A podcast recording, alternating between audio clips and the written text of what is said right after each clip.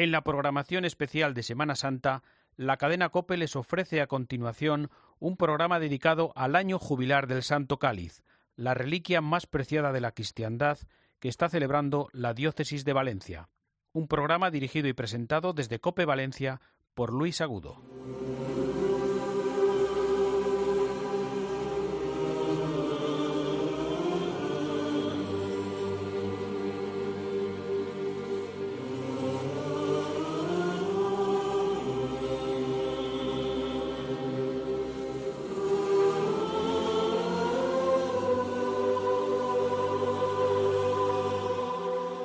¿Qué tal? Buenas noches. El Santo Cáliz de la Última Cena el que empleó Jesucristo en aquella cena en Jerusalén con los doce apóstoles, el también llamado Santo Grial, la reliquia más preciada en la historia de la cristiandad, es el mismo que, según la tradición de una cada vez más arraigada base histórica, se venera desde hace más de 600 años aquí en Valencia. Una diócesis esta que precisamente por este motivo ha sido distinguida por la Santa Sede con algo insólito, poder celebrar cada cinco años un año santo jubilar eucarístico. Y estamos ya en la segunda edición. ¿Qué evidencias hay de que fue el mismo que empleó nuestro Señor Jesucristo en aquella última cena? ¿Cómo pudo llegar aquí a Valencia desde Jerusalén? ¿En qué consiste este año santo y qué es lo que está desarrollándose a pesar de la pandemia? Bueno, pues nos acompañan esta noche dos auténticos especialistas en esta reliquia. Los dos son canónigos de la Catedral de Valencia. Uno es don José Verdeguer, que es director del Museo de la Catedral, y también don Álvaro Alminar, canónigo cerrador del Santo Cáliz. Buenas noches a los dos. Buenas noches, Luis. Buenas noches, Luis. Aquí estamos. Pues vamos a comenzar ya. Y lo primero que hacemos, si os parece, es inscribir el marco general en el que vamos a desarrollar esta entrevista, el año santo jubilar eucarístico del Cádiz de la Pasión. ¿Qué es lo que estamos celebrando exactamente? Pues la verdad que hablar de esto en este contexto de la Semana Santa, pues aún tiene más intensidad, ¿no? Y hay que reconocer, pues que la Santa Sede no se mete en esos asuntos, ¿no? De si el cáliz es o no es, pero no es casualidad que la Santa Sede haya concedido a la diócesis de Valencia, a Valencia, el poder celebrar, como tú has dicho antes, un año santo jubilar, un año jubilar eucarístico del Santo Cáliz, porque desde el siglo XV la Catedral de Valencia custodia esta reliquia sagrada pues como una de las referencias más impresionantes a la pasión del Señor, a lo que vamos a celebrar, a lo que estamos celebrando en el Jueves Santo. ¿eh? No hay muchas ciudades en el mundo que tengan concedida la, posibilidad de celebrar un año santo eh, cada, eh, cada tiempo, cada X tiempo, digamos. Y solamente hay una ciudad que lo puede celebrar solo cada cinco años. Es Valencia, es un regalo precioso que hizo el Santo Padre, primero a la diócesis de Valencia, pero también a, pues a la Iglesia Universal, en virtud de, que aquí se venera, como decía Álvaro, don Álvaro, se venera desde hace tantos siglos esta reliquia sagrada. Nosotros estamos convencidos al, al, 99, eh, no sé cuántos por ciento, de que esta, esta, esta sagrada copa estuvo en la última cena. para el que no lo haya visto, ¿cómo podríamos describirlo? Y además es muy curioso, no, solo describirlo, sino hasta casi sentirlo, porque es una reliquia muy ligera. Y tan ligera como que en 1744 al celador de turno se le cayó, y le partió. A los tres días dicen que le dio un síncope y se murió. Mm. Yo, espero que a mí nunca me pase eso. Pero sí. Bueno, pues el Santo Cáliz es una copa, una copa de bendición judía lo que pasa es que ahora cuando la vemos actualmente, pues ya sabemos que desde la Edad Media está puesta con estas asas para poderlo cogerlo bien, porque esto nos habla todo de que siempre hemos tenido conciencia de que es una reliquia. Y como no se puede tocar, se le puso las asas de oro con todo ese adorno de la pedrería. Entonces vemos como si vienen a la Catedral de Valencia, hay una exposición preciosa porque hay una réplica del Santo Cáliz desmontado. La copa judía, que es la parte de arriba, y luego lo que es las asas y la parte de abajo con la pedrería y con esa naveta invertida que es del mismo material que la copa. Es todo un conjunto. Entonces, hablar del Santo Cáliz es hablar, además en este contexto que estamos de Semana Santa, de Jueves Santo, de Viernes Santo, es hablar de la Pascua del Señor. ¿eh? Hemos escuchado eh, el Domingo de Ramos, tuvimos la entrada de Jesús en Jerusalén y cómo el Señor hace este encargo a los apóstoles de preparar la cena del Señor, ¿no? Preparar la cena. Entonces esta cena judía es el paso del Señor. Los judíos aún siguen celebrando la Pascua, ¿no? Como el pueblo de Israel era esclavo en Egipto y fue rescatado por este paso del Señor. Entonces, en cualquier cena judía está por pues, los panes ácimos, las hierbas amargas, el cordero pascual y la copa de bendición. Había varias bendiciones. A veces hablamos de la última cena y parece como sea que Jesús se juntó con los amiguetes ahí en plan hippie. Y no, no, no. Jesucristo era fiel a la tradición que había recibido y la cena pascual se cumplía en este contexto. Ahí está la grandeza que dentro de este contexto de la cena pascual el Señor instaura este nuevo sacramento de la Eucaristía. Cogió pan y dijo, tomad y comed, este es mi cuerpo, y cogiendo el cáliz de la bendición, introdujo también eh, la entrega de su sangre. Lo que celebramos el jueves santo en la cena del Señor, el Señor lo cumple el viernes santo en su pasión y en su muerte. Por eso dice la liturgia que siempre que se celebre la Eucaristía haya en el altar un crucifijo, porque hay una relación directa entre la cena ritual, entre lo que es la Eucaristía, y entre la pasión y la entrega del Señor en la cruz. Es la entrega del Señor por nosotros. Pues bien, el Santo Cáliz sería, tenemos la certeza, de la típica copa de bendición que cualquier familia judía tendría para celebrar esta cena. Lo que para, pues como tenemos, eh, como podemos imaginar, las familias más pudientes y de mejor manera económica, pues tendrían una copa buena. Por eso ya sabemos que ya en tiempos de Jesús esa copa era una copa buena, elegante, cara, una copa de ágata. Una copa de ágata. Ágata es como un mármol, una, piedra típica de allí también de Jerusalén. Sabemos que es una copa. Y aparte es que esto hasta... Eh, no hay ninguna como esta en el mundo. O sea, eh, hasta los judíos dicen, ojalá tuviéramos esto nosotros, ¿no? Porque nos habla de esto. ¿eh? Una copa típica y aparte las últimas tesis que se han hecho y trabajos nos hablan del tamaño, del grosor, de la capacidad que tiene, de cómo está también tallada, porque eran muy complicadas de hacer. Prácticamente de cada diez que se hacían, pues se rompían ocho o nueve. Por eso el milagro es que el Santo Cáliz eh, se conserve, ¿no? Como una pieza única e íntegra.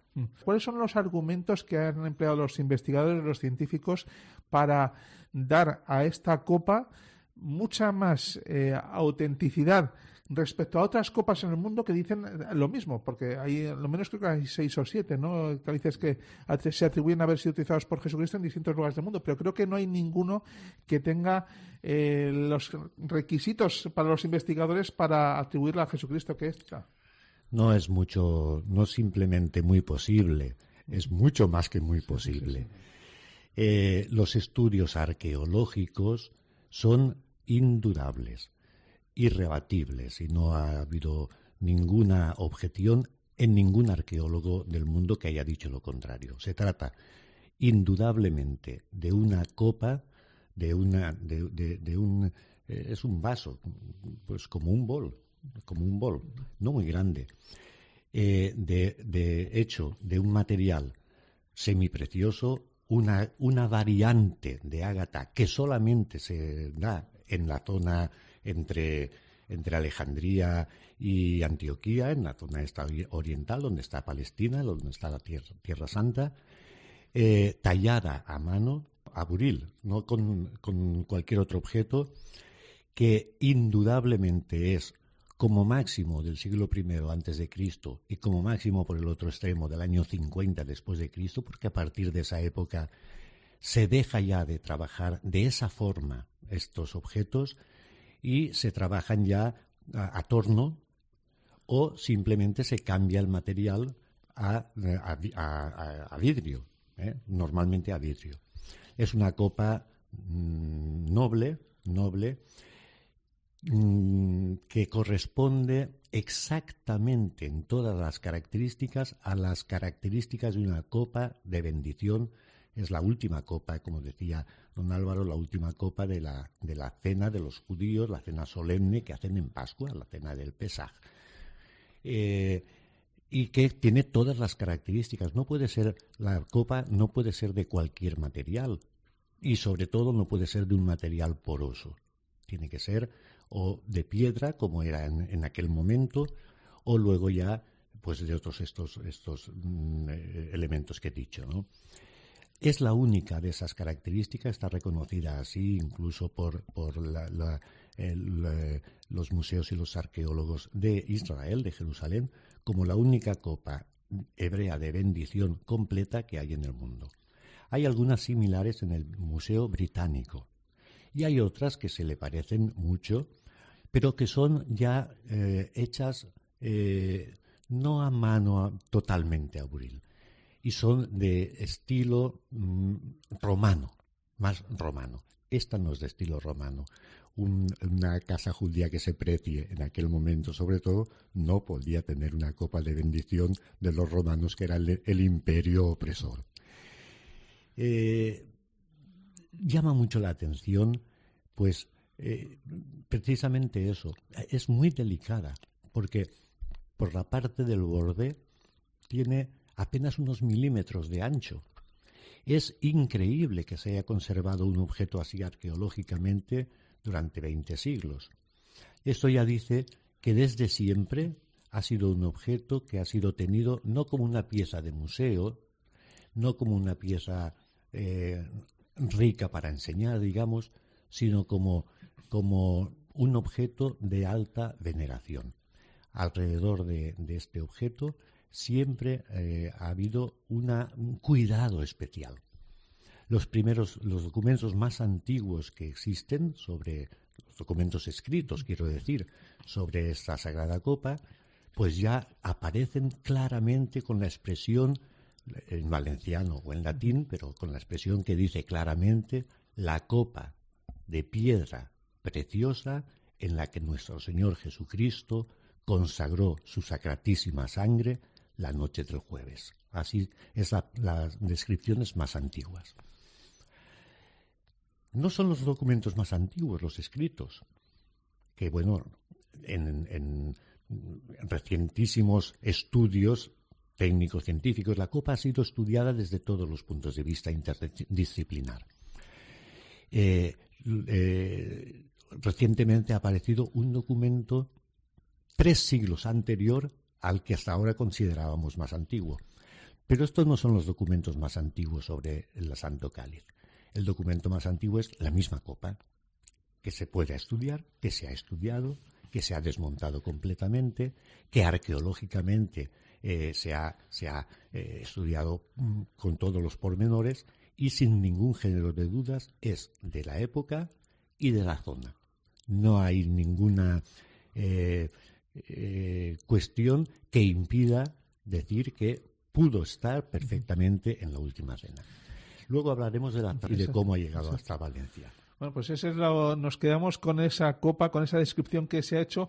Tiene luego, creo que, algunos signos en la misma copa. Sí, eh, en un momento determinado, esta copa, no sabemos exactamente cuándo, pero seguro que fue en el siglo XI, eh, a la copa que entonces se veneraba en el monasterio de San Juan de la Peña, se le eh, mm, se la completa con el relicario, digamos, que es todo el conjunto. un, aspecto verdaderamente extraño y fascinante. No hay otra cosa igual en el mundo. No hay ninguna copa que tenga unas asas, porque el objetivo era, como se decía antes, que no se tocase directamente la copa, que tenían la, convicción firme de que la había tocado las manos de nuestro Señor, que otras manos no la tocasen. Y en la base, en, el pie, se colocó otra copa invertida, boca abajo. No sabemos exactamente, y hecha, hecha de un material muy similar al de, al de la copa sagrada muy, al de la reliquia. Pero no exactamente igual, ¿eh? desde menos calidad, ¿eh? porque además, mm, bueno, no hablemos de esto, la copa superior tiene unos, eh, refleja la luz de una manera hermosísima, impresionante. Eh, y en la base, que mm, probablemente es anterior al siglo X, o quizá mucho más anterior, pero que sepamos mm, por ahí, se descubrió Eh, que tenía unas, unas, unas fisuras, unos, unos caracteres escritos. Y se interpretó, bueno, como una escritura eh, árabe cúfica, árabe primitivo, que está en vertical, pero también en recientes estudios, recientes son de hace dos años o tres, el libro el libro, mm, las publicaciones científicas sobre esto son del año pasado. Pues se ha descubierto que si, se lee directamente es árabe primitivo. Pero si se lee en forma de espejo, colocándolo en un espejo, si se lee el reflejo sobre el espejo, no es árabe, sino que es hebreo, también primitivo. Y en los dos casos dice lo mismo. Se, se ha interpretado, hasta que estos últimos descubrimientos se han intentado interpretar de distintos modos, porque no es fácil esta, esta escritura. Pero eh, los ultimísimos estudios, que también se han publicado en revistas científicas y nadie las ha desmentido, tanto en un idioma como en el otro dicen lo mismo. Jesús, Dios. Yeshua, Yahvé.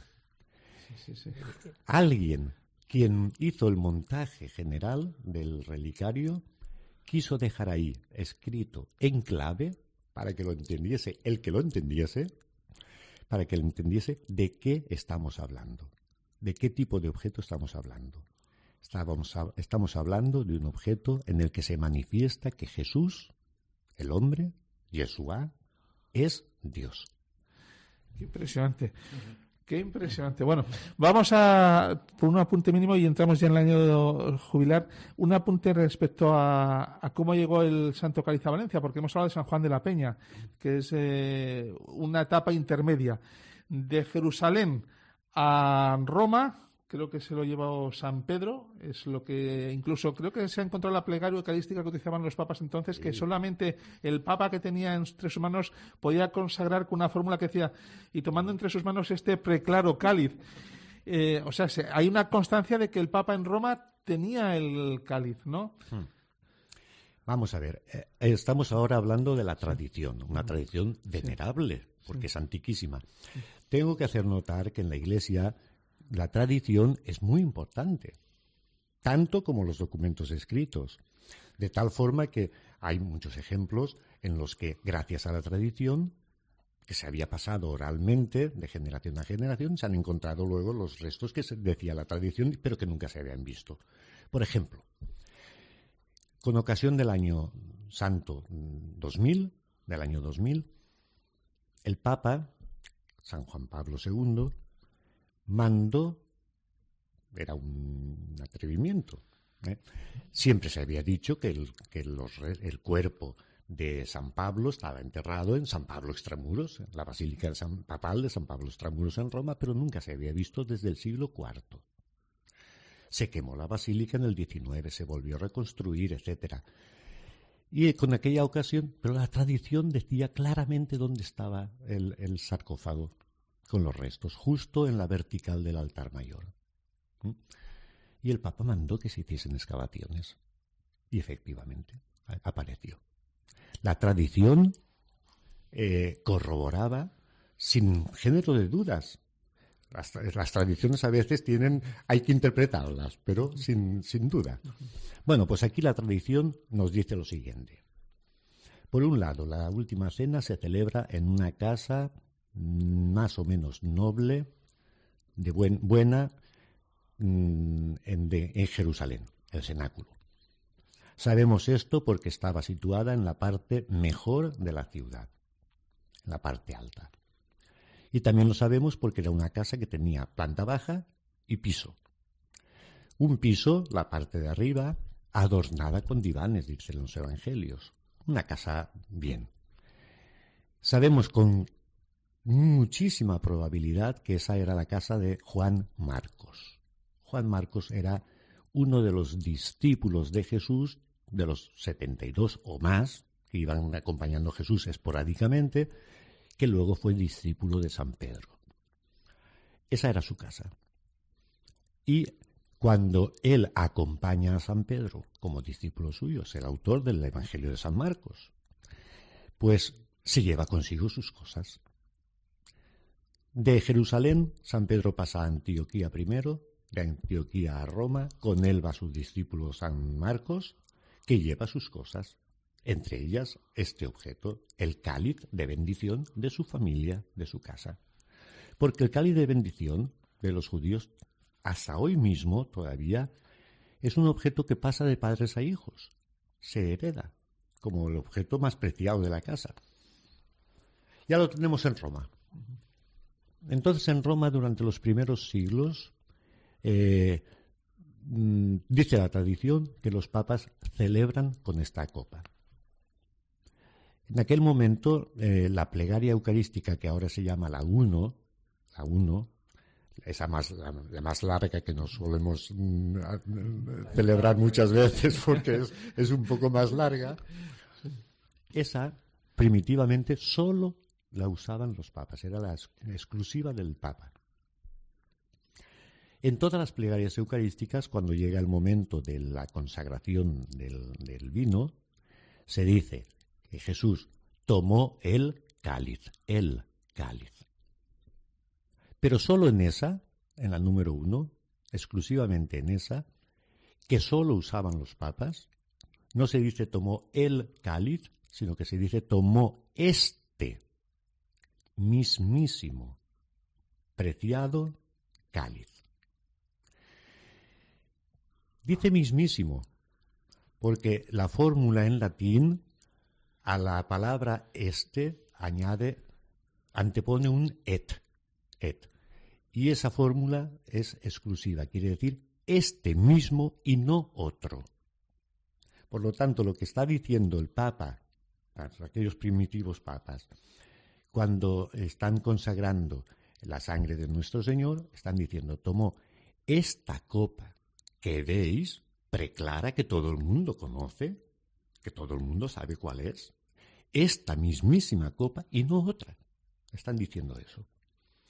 Bueno, en un momento determinado, hacia el año 250, viene la persecución del emperador Valeriano. El papa es San Sixto II, su primer diácono es San, eh, San Lorenzo. El primer diácono tiene, eh, como todos los diáconos, pero especialmente el primer diácono, el archidiácono, tiene entre sus funciones el conservar eh, los vasos sagrados.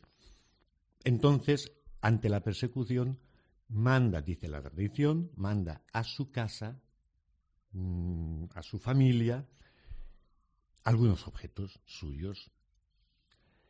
Él era natural, parece que era natural de Huesca, porque hay alguna otra opinión distinta, pero en principio parece natural de Huesca.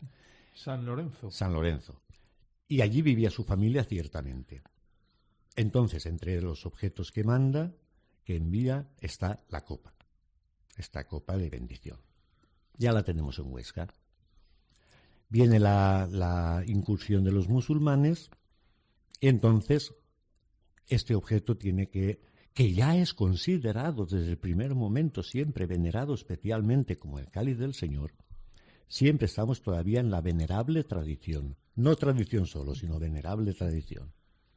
Pues entonces la copa va pasando por distintos lugares de los Pirineos, escondida para ir escondiéndose de la, de, la, incursión musulmana.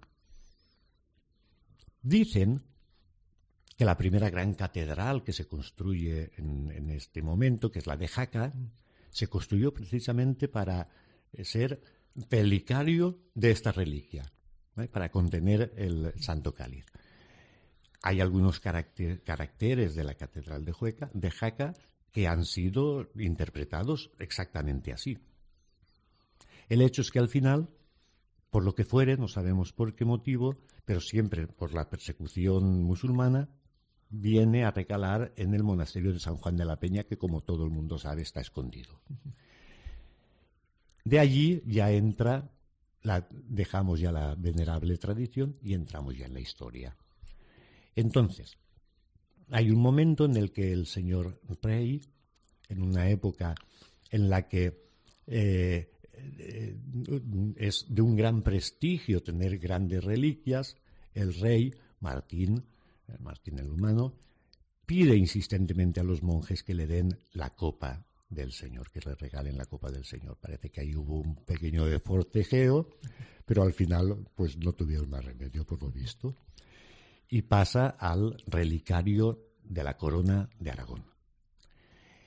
Eh, de ahí pasó, estuvo muy poco tiempo en, Barcelona, en la capilla real de Barcelona, y finalmente viene a Valencia porque en aquel momento Valencia, en la época ya del rey Alfonso el Magnánimo, Valencia es la ciudad más populosa de la península ibérica después de Granada, que todavía está en manos musulmanas. Todos los musulmanes se han, se han metido en Granada, es, es una ciudad enorme. Valencia tiene un gran prestigio, un gran poder comercial y económico, y el rey traslada la capital de la corona de Aragón a Valencia y se trae consigo todas sus reliquias. Bueno, pues esa es una historia magnífica que le agradecemos muchísimo a don José Berger que nos haya descrito porque nos ha puesto, vamos, eh, todos los datos sobre la mesa y yo creo que con esto ya podemos entrar directamente en lo que es la, sabiendo la importancia que tiene efectivamente esta venerable reliquia, podemos entrar ya en lo que va a ser ese año santo y por qué queremos celebrar que está aquí porque además se ha visto también de alguna manera mm, marcado por la pandemia. Marcadísimo. Sí, sí, sí, sí marcadísimo. es que yo creo que desde el principio dijimos, a mal tiempo, buena cara. Quiero decirte, no podemos estar llorando y diciendo, ay, no podemos convocar. Pues sí, hemos sido responsables y no hemos hecho casi ninguna convocatoria.